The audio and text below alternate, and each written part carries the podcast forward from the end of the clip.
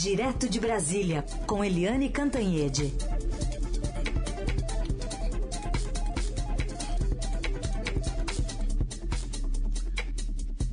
Oi, Eliane, bom dia. Bom dia, Heisen, Carolina, ouvintes. Bom dia, Eliane. Um dos alvos preferenciais aí dos partidos de centro, mas também de direita e de esquerda para comprar uma chapa para o ano que vem, o MDB lança hoje, então, a pré-candidatura da senadora Simone Tebet, única mulher até agora na disputa. É, é exatamente. Ela é a sétima pré-candidata e é a primeira mulher, a primeira mulher desse, dessa disputa para 2022, pelo menos até agora. Isso aí é um movimento do MDB. O MDB foi muito alvo ali na época de é, mensalão, petrolão, aquelas coisas todas, foi muito sacudido por tudo isso e o MDB agora busca uma cara nova, uma voz nova que é exatamente da Simone Tebet. Simone Tebet é uma advogada, o pai dela foi é, presidente do Senado, era um homem muito respeitado, todo mundo gostava muito dele e, e ela foi muito bem na CPI da Covid, que teve muita exposição, né, transmissão direta, ao vivo, pelas televisões, rádios, internet, etc. Então a Simone Tebet cresceu bastante. Então ela é uma boa cara, uma boa imagem para o MDB.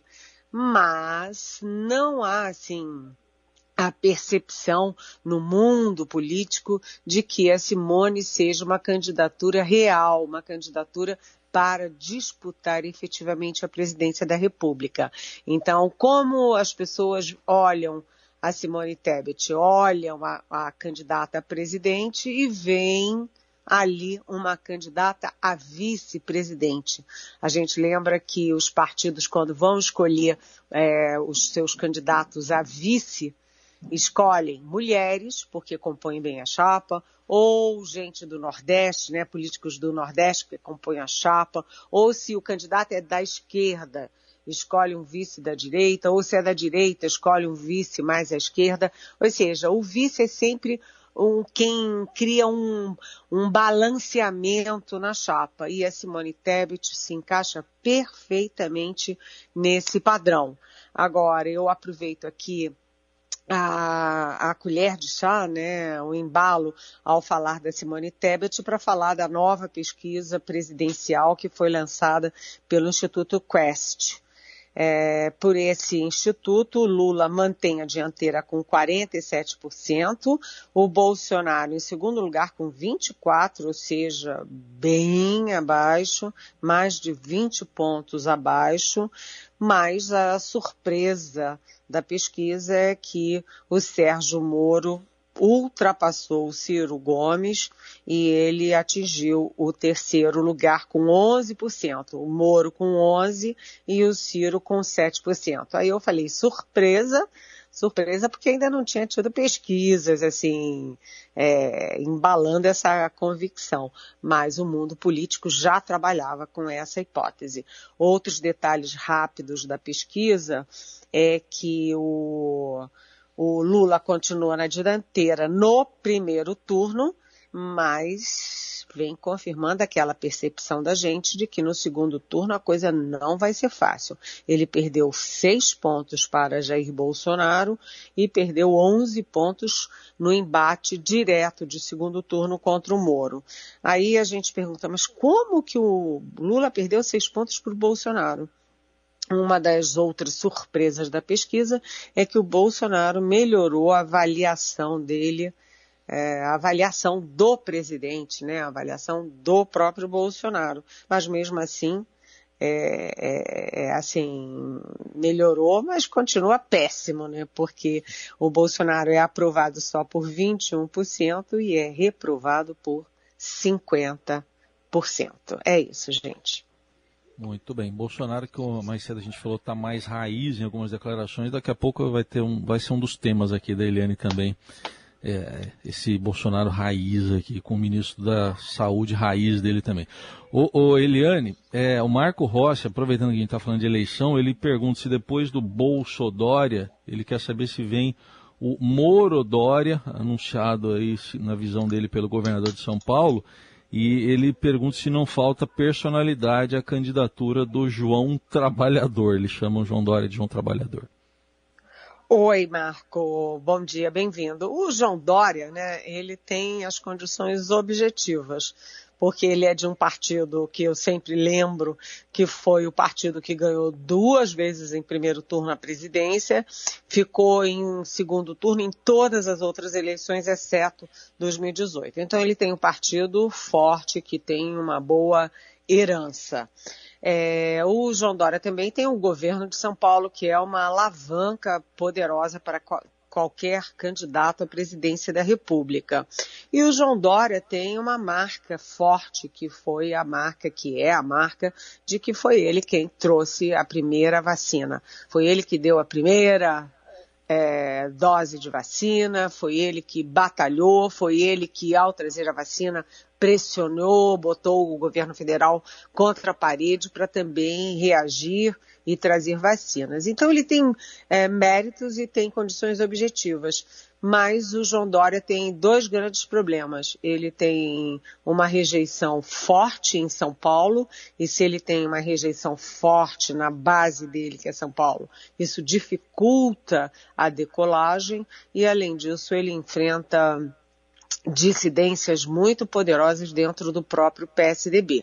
Ou seja, ele tem que primeiro organizar a candidatura dele, organizar o partido dele, para depois é, partir para o embate contra os adversários. Como ele não pode partir para o confronto com os adversários, ele busca aliados.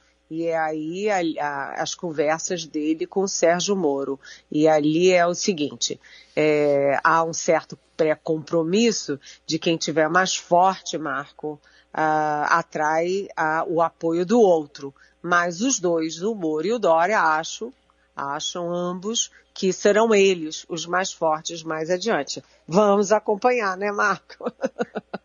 se vai ter o, o, Dória, como é que é? O Moro Dória Moro ou se Dória. vai ser o Dória Moro? Ou se vai ser o Dória Moro? Como é que vai ser essa chipada aí, né? É, porque o Moro, apesar dele ter sido, só para concluir, gente, eu gostei dessa pergunta do Marco, né?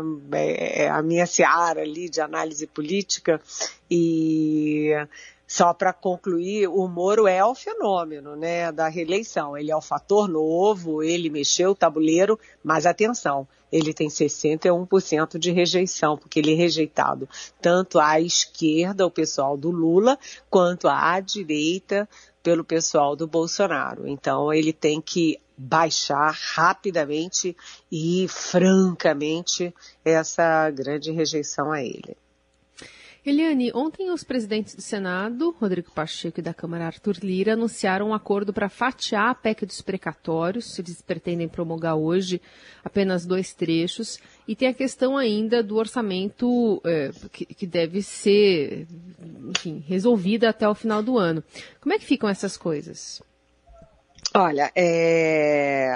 primeiro vou falar do acordo dos dois presidentes, né? Presidente da Câmara e presidente do Senado. Os dois, o senador uh, Rodrigo Pacheco e o deputado Arthur Lira, eles andavam se, estra se estranhando, porque o Senado vinha dizendo não, não e não, tanto ao Palácio do Planalto quanto ao presidente da Câmara, ao que vinha da Câmara.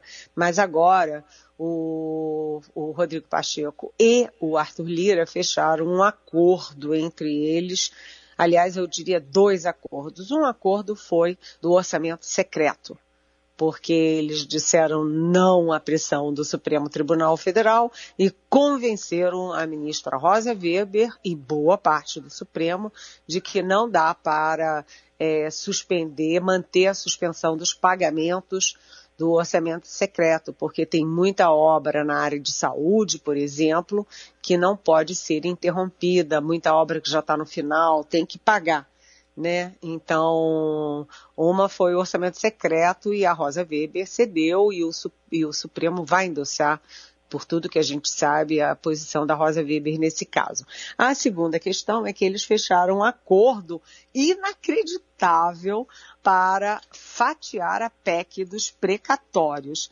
É assim muito estranho é, para explicar, é muito técnico. Eu vou tentar explicar didaticamente. Né? A Câmara aprovou a PEC dos precatórios, foi para o Senado e o Senado mexeu numa parte é, da PEC. E essa parte é que tem que voltar para a Câmara, é, ser votado tudo de novo. Mas o Rodrigo Pacheco e o Arthur Lira querem que a outra parte, que não foi mexida, seja sancionada, promulgada, vá adiante e pronto. Ou seja, a PEC, que era uma, vira duas. Eu nunca na minha vida ouvi falar nesse jeitinho brasileiro. Mas, enfim, só para concluir, o Senado, para explicar, né, o Senado manteve toda a parte da PEC que veio da Câmara quanto ao estouro do teto de gastos. Né, e que isso já libera 62,2 bilhões do orçamento. Então, isso é que eles querem que já seja promulgado. O estouro do teto com 62,2 bilhões. E aí, o que, que a Câmara tem que votar de novo porque foi mexido no Senado?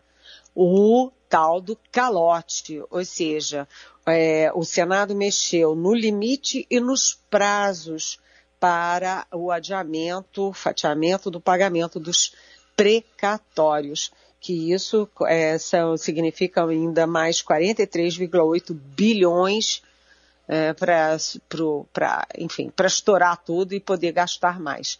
Então, eu nunca ouvi falar em fatiamento de PEC mas é isso que o Senado e a Câmara acertaram. Vão fatiar, promulga a parte do teto e é, deixa a Câmara é, reavaliar e votar de novo a parte dos próprios precatórios em si.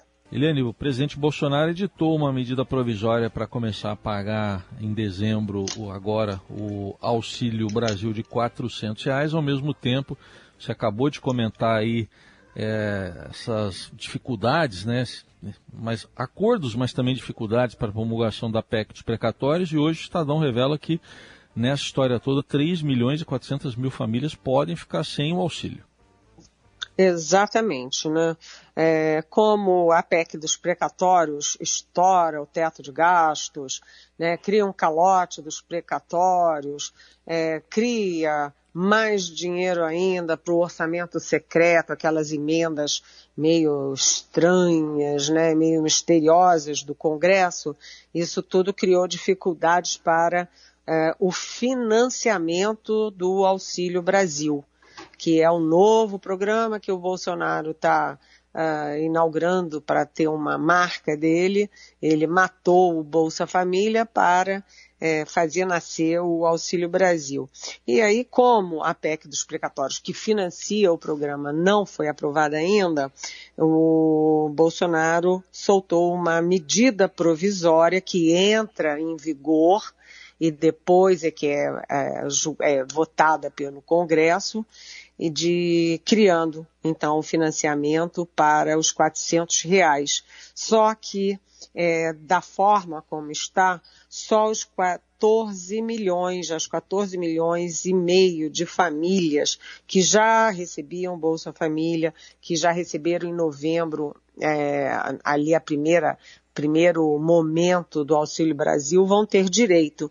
Isso significa que 3,4 milhões de famílias, segundo o Estadão, vão ficar fora desses 400 reais em dezembro.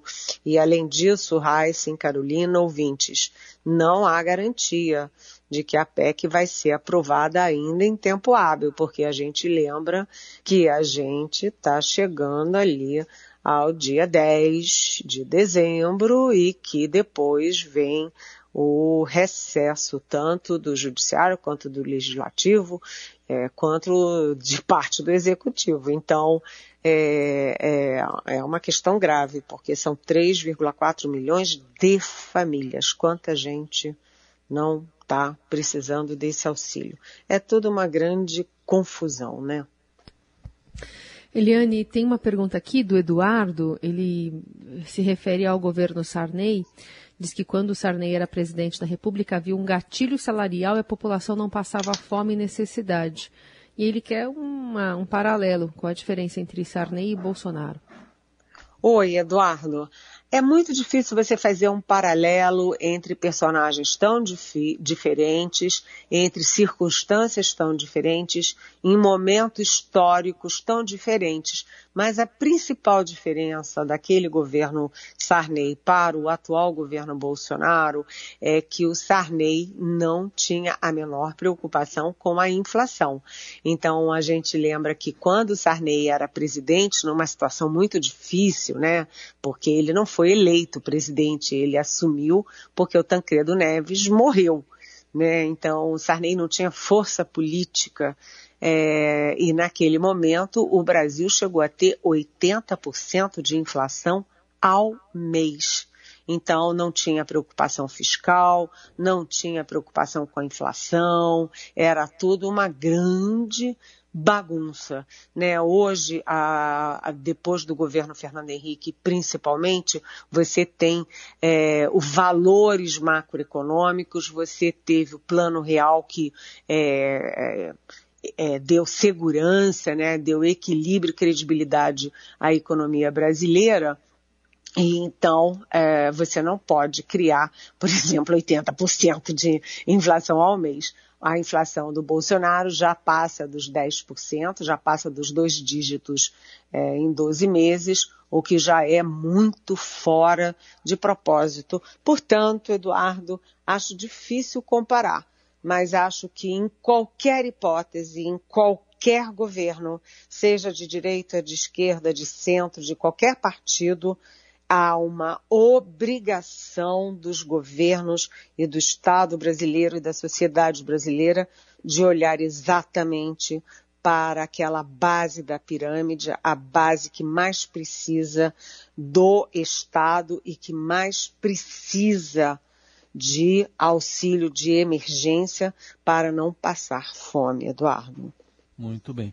Eliane, é, vamos falar de medidas que foram anunciadas ontem. O governo não vai adotar o passaporte da vacina sugerido para a Anvisa, ou seja, não vai barrar viajantes não vacinados, vai exigir uma quarentena de cinco dias, mas chamou atenção uma explicação dada pelo ministro Marcelo Queiroga, eh, dizendo que é preciso defender as liberdades individuais, respeitar os direitos dos brasileiros, para não exigir assim o passaporte da vacina. Vamos ouvir o que disse o ministro. Nós queremos ser sim o paraíso do turismo mundial. E vamos controlar a saúde e vamos fazer com que a nossa economia volte a gerar emprego e renda. Essa questão da vacinação, como eu realcei, o que estamos fazendo tem dado certo, porque nós respeitamos as liberdades individuais. E o povo brasileiro tem procurado as políticas públicas livremente. O presidente ainda há pouco falou, né? Às vezes é melhor perder a vida do que perder a liberdade. Espantoso. Incrível. O que, que é isso, minha gente? Acredite, se quiser.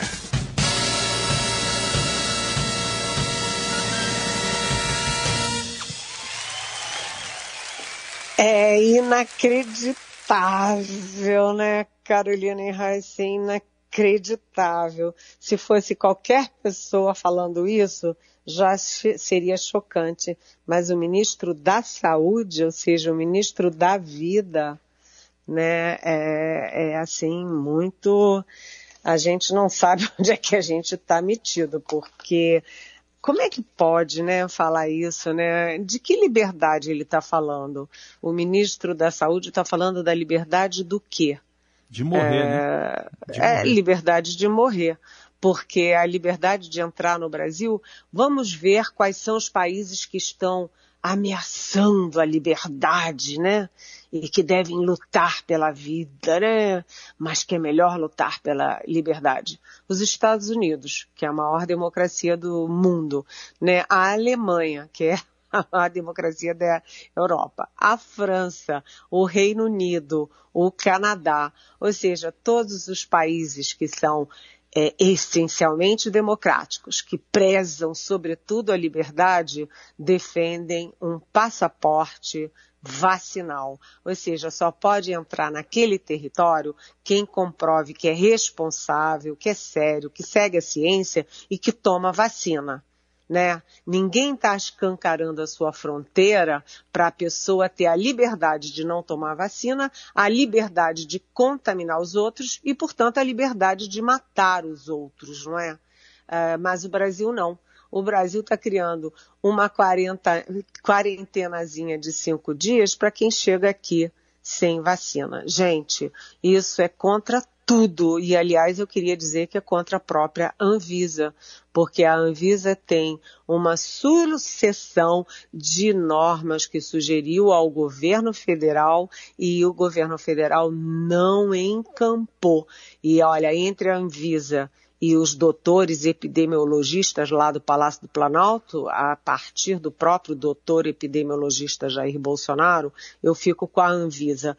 Essa comparação de liberdade com vida é a coisa mais grotesca inacreditável é, dos últimos tempos. É candidata à frase do ano, num ano cheio de frases totalmente absurdas, gente. Sim. Muito bem, Eliane Cantanhede, analisando os assuntos aqui do dia no Jornal Eldorado. Volta amanhã a conversar conosco. Obrigada, Eliane. Bom dia para você. Bom dia. Beijão.